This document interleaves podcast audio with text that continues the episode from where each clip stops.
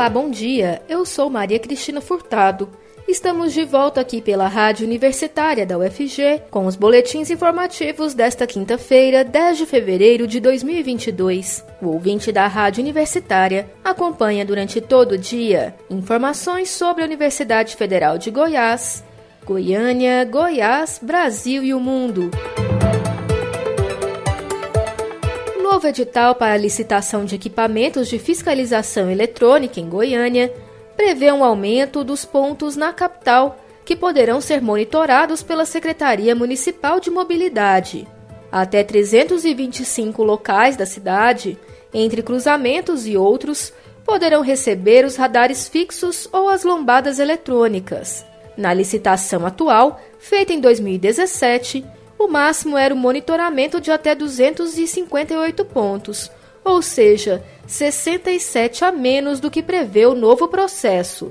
Atualmente, a secretaria conta com 231 equipamentos instalados, mas 193 estão em funcionamento, já que 38 necessitam de aferição por parte do Instituto Nacional de Metrologia, Qualidade e Tecnologia, Inmetro. A abertura das propostas para esse novo contrato será no próximo dia 22 e a empresa atual também pode concorrer no pregão eletrônico do tipo menor preço.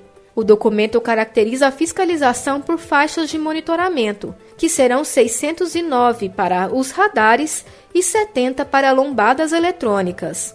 O radar é o aparelho que mede a velocidade dos veículos e também identifica outras infrações, como o avanço de sinal e de faixa de pedestres, e, em alguns casos, da faixa preferencial de transporte coletivo. Já a lombada ou redutor mede apenas a velocidade dos carros e normalmente são colocadas nos meios das quadras das vias e apresentam display informando o motorista o quão rápido o veículo está.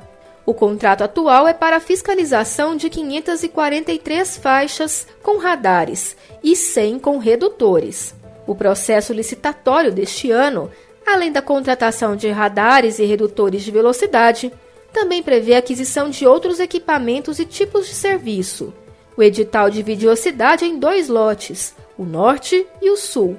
A divisão se dá com um eixo montado pela Avenida T7, Rua 10 e BR 153. Cada lote poderá ser vencido por uma empresa diferente mas devido a um possível transtorno que seria gerado para o processamento dos dados pelos técnicos da Secretaria de Mobilidade, o lote 2 Sul vai centralizar os serviços relativos ao processamento de dados e ao cercamento eletrônico de todo o município, além de conter as vias com maior fluxo de veículos e de pontos de monitoramento. O cercamento eletrônico é uma das novidades do processo licitatório ele consiste em uma tecnologia capaz de identificar o veículo por sua placa, o que possibilita verificar se o mesmo está ou não regular, como se foi objeto de furto ou roubo, por exemplo. É possível ainda fazer a medição do tráfego da cidade, que permite obter dados para estabelecer políticas de mobilidade. Também no lote 2 está a montagem do Centro de Controle Operacional, em local que ainda será escolhido pela Secretaria a necessidade de redução do número de acidentes no trânsito de Goiânia e o constante aumento do número de veículos nas ruas são duas das justificativas que a Secretaria Municipal de Mobilidade descreve no edital de licitação para a nova fiscalização eletrônica. Visando evitar a venda de uma área pertencente à União na Avenida 136, no setor sul, em Goiânia, a Associação Pro Setor Sul, a ProSul, pediu a suspensão da licitação do local, que está marcada para acontecer no dia 18 de fevereiro. De acordo com o grupo, o terreno, situado ao lado do Clube de Engenharia, deve ser preservado, uma vez que ali estão nascentes de águas vitais para a cidade, como o córrego Buritis. Segundo a APROSUL, um parecer técnico realizado pela Agência Municipal do Meio Ambiente de Goiânia, AMA, no dia 18 de janeiro, atestou que uma das principais nascentes do córrego, que abastece o Lago do Bosque dos Buritis e o Lago das Rosas, está situada no local.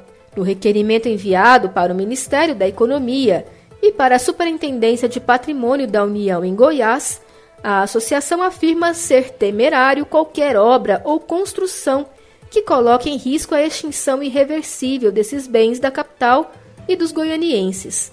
A área é uma das três colocadas à venda pela União em Goiás no mês de fevereiro. As outras estão localizadas em Lusiânia, no entorno do Distrito Federal, e em Rio Quente, no sul de Goiás. O terreno na capital, porém, é o mais caro, com valor estimado em mais de 15 milhões de reais. A expectativa é de um grande interesse por parte de empresas do mercado imobiliário, por se tratar de uma região muito valorizada e com o metro quadrado mais caro da cidade.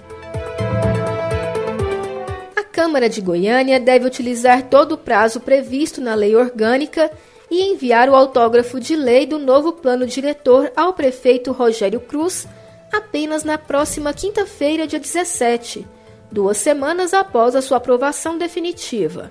Segundo a Casa, a diretoria legislativa tem sete servidores dedicados exclusivamente a esta tarefa, desde a última sexta-feira. Os dez dias úteis estabelecidos pela legislação serão necessários diante do tamanho do texto aprovado e da quantidade de modificações realizadas durante a tramitação. O projeto enviado pela gestão de Iris Rezende tinha 181 páginas e 294 artigos.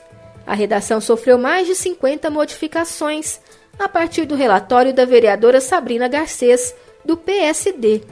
E com isso, foram acrescentados ao menos 20 novos artigos em um processo que exige a renumeração de praticamente todos os itens. Terminado o autógrafo, o prefeito terá 15 dias úteis para sancionar, e a nova lei só entrará em vigor após 180 dias. O Supremo Tribunal Federal, STF, formou maioria nesta quarta-feira para validar a lei que criou as federações partidárias e ampliar o prazo máximo para que as siglas possam se unir este ano. A maior parte dos ministros votou para que 31 de maio seja a data limite este ano para a formação das federações, mas essa data ainda não foi votada pela maioria do plenário. Nas outras eleições, este prazo máximo será de seis meses antes do primeiro turno. Nas federações partidárias, as legendas que se associam são obrigadas a atuar de forma unitária, ao menos nos quatro anos seguintes às eleições, nos níveis federal, estadual e municipal, sob pena de sofrerem punições. É um modelo diferente das coligações, que previam uma união apenas para disputar as eleições. Após a votação, os partidos não tinham nenhum compromisso entre si. As coligações atualmente estão vetadas em eleições para câmaras e assembleias. Os ministros ressaltaram que federações formadas agora não poderão ser desfeitas pelos próximos quatro anos, mesmo que haja mudanças legais. O relator do processo, ministro Luiz Roberto Barroso, ajustou seu voto após ter recebido líderes partidários que achavam o prazo para a formação das federações muito apertado para este ano. Ele afirmou que os partidos alegaram que, se não houvesse extensão do prazo, haveria uma dificuldade muito grande pela escassez de tempo para as negociações políticas necessárias, que seriam complexas, porque pressupõem afinidades partidárias, negociações de estatuto comum e depois uma atuação parlamentar posterior. Também disseram que, como o estatuto é novo, ainda estavam aprendendo a lidar com ele. Barroso votou para que apenas em 2022 as siglas poderão se unir no novo formato até o dia 31 de maio. Antes, a resolução do TSE, Tribunal Superior Eleitoral, havia definido que o prazo máximo seria 1 de março, data que dirigentes de legendas viam como impossível para a formação de federações.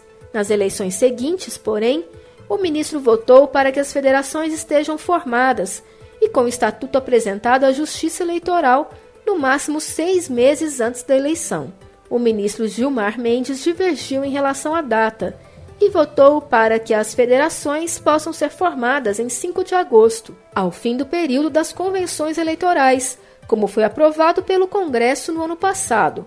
Assim como Barroso, os ministros André Mendonça e Alexandre de Moraes frisaram que as federações não poderão ser desfeitas, sob a pena de sanções, por pelo menos quatro anos e que isso não poderá ser modificado. O ministro Cássio Nunes Marques votou de forma contrária aos colegas. Para ele, O modelo das federações é uma tentativa de burla à cláusula de desempenho e tem similaridade com as coligações que estão vetadas. O PTB contestou a legislação no STF, mas em decisão provisória de dezembro, Barroso validou a criação das federações.